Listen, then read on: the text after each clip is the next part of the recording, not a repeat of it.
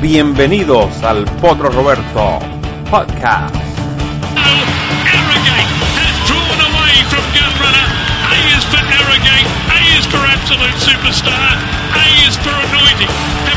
Will take charge of Final Man, Macho Man! Here's the wire, and it's a photo finish that goes to.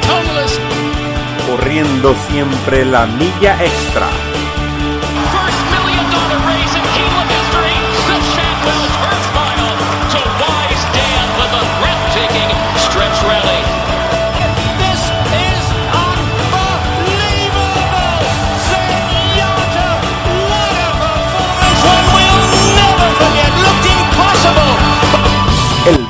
elpotroroberto.com Aficionados del potroroberto.com, bienvenidos a otra edición del potroroberto.com podcast. Ya de regreso después de unas cortas pero necesarias vacaciones, nos encontramos eh, llevándolos a todos ustedes nuestro acostumbrado podcast. Comenzaremos, tenemos no tenemos mucha información como de costumbre, sin embargo, la información que le vamos a proveer durante eh, los próximos minutos, como siempre, tratamos de hacer lo mejor posible información de primera. Comenzamos obviamente con el Haskell Invitational Stakes, una carrera que ofrece un cupo para la Breeders' Cup Classic y que tendrá como atractivo principal la presencia de Maximum Security, largando desde el puesto de pista número 7, 8 a 5, su favorito en el Morning Line, obviamente. Eh, King for a Day, caballo que viene de derrotarlo, tendrá la conducción de John Velázquez y saldrá desde el puesto de pista 1. Joevia, caballo que hizo muy buena actuación en el Balmont Stakes, eh, largará de- desde el 2 con José Lescano. Um, Spoon to Run con Paco López desde el número 3 y desde el número 4 lo hará Bethlehem Road um, con la conducción de Luis Castro Rodríguez.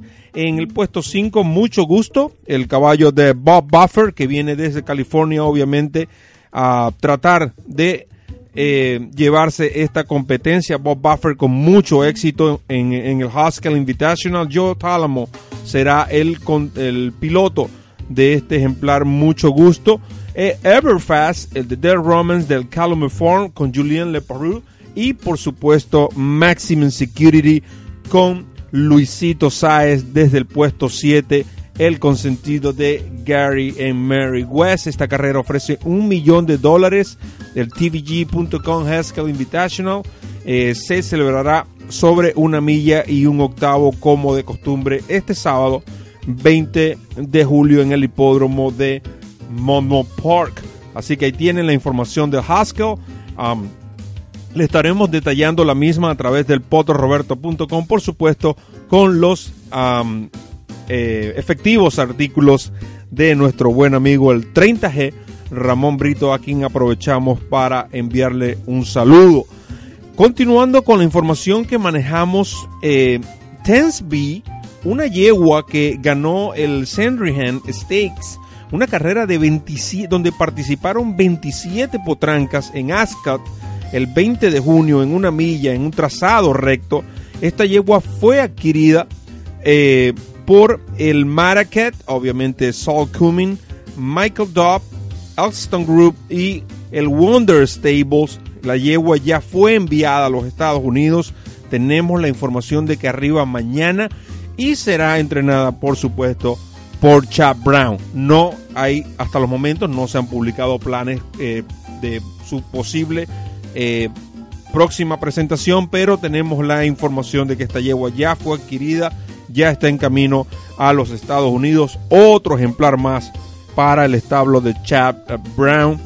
Hablando de Chad Brown, este fin de semana en el Coaching Club American Oaks, una carrera que se celebrará sobre una milla y un octavo.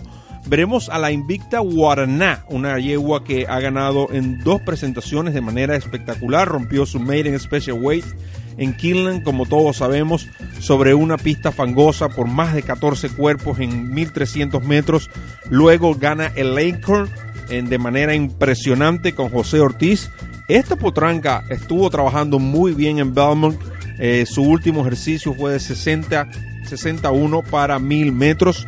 Y en la pasada semana, ahora en Saratoga, obviamente ya apuntando al compromiso de este sábado, trabajó la media milla en 48.77, pudiéramos decir un 48.4. Así que veremos a Guaraná, una yegua de la, de la cual le hablamos incluso mucho antes de su debut y que jugó como lo mejor de la semana en el Acorn Stakes derrotando a Serengeti Empress, yegua que venía de ganar el que nada más y nada menos que el Kentucky Oaks.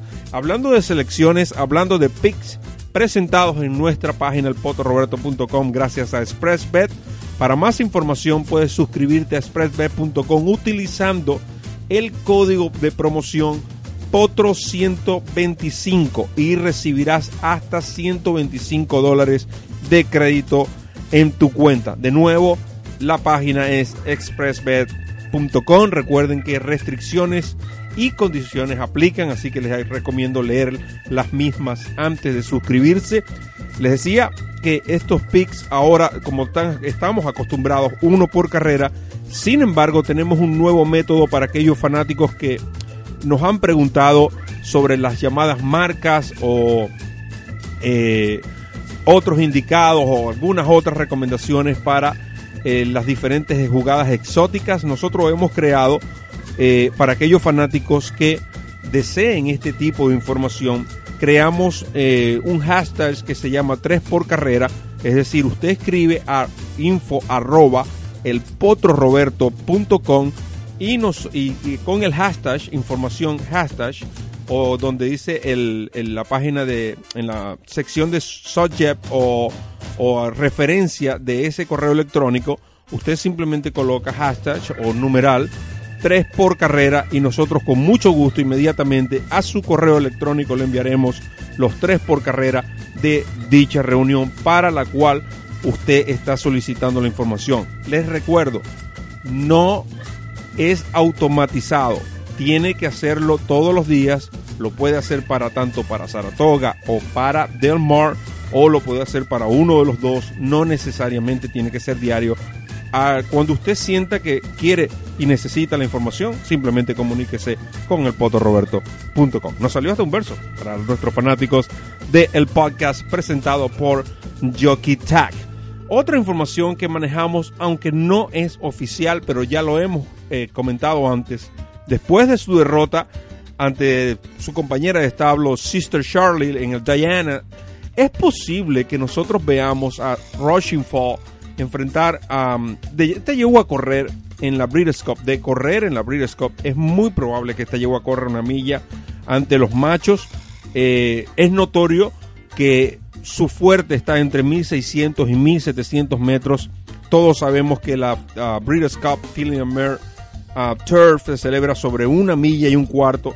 Además de tener a su rival Sister Charlie, que ya la derrotó Homerick, otra de sus am, compañeras de establo es una, una yegua que luce mejor en distancias largas. De hecho, la vimos ganar en Francia en de 2000 metros de punta a punta.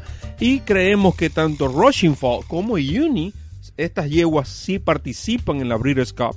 Creo que su eh, intervendrán o su incursión será en la Breeders' Cup ante los machos, pero falta mucho.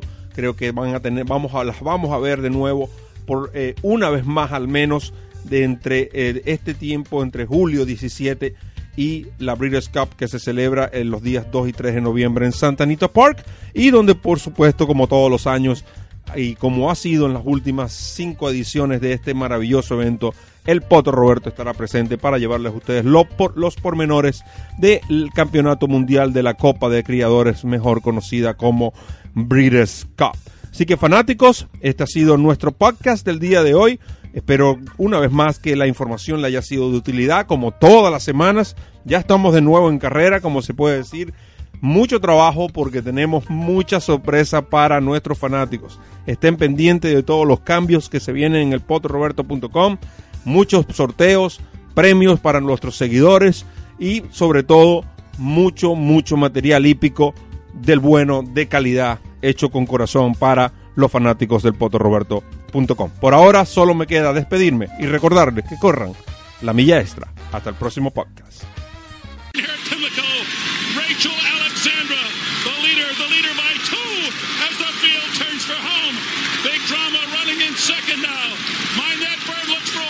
He had to go way outside for it. Musket man toward the inside. Rachel Alexandra's